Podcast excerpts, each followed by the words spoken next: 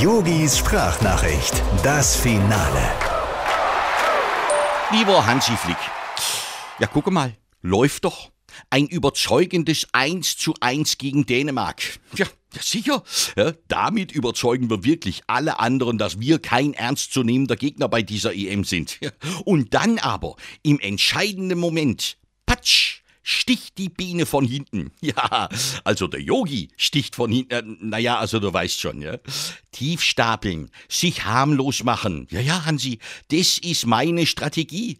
Und da habe ich 2018 bei der WM in Russland schon mit angefangen. Mit vollem Kalkül. Na ja, das Vorrunden aus, das war doch ein einziges Bauernopfer für diese EM, für mein großes Finale. Hansi, begreifst du jetzt endlich, was für ein Fußballgenie ich bin? Ne? Ja, wahrscheinlich begreift das nicht. Aber gut, ich muss jetzt auch mich um andere Dinge kümmern, als dir Nachhilfe zu geben. Ne? Mir ist hier Zahne sauer geworden. Im Cappuccino. Ja gut, und der Leroy ist auch knurrig, weil ihn der Kimmich und der Müller auf dem Platz so angemault haben, er soll mehr Einsatz zeigen. Ja, das ist auch nicht schön. Ja.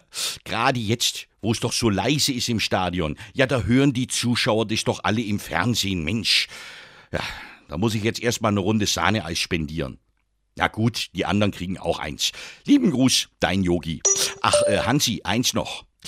Ich weiß, natürlich müssen wir unsere Leistung noch steigern und hart dran arbeiten.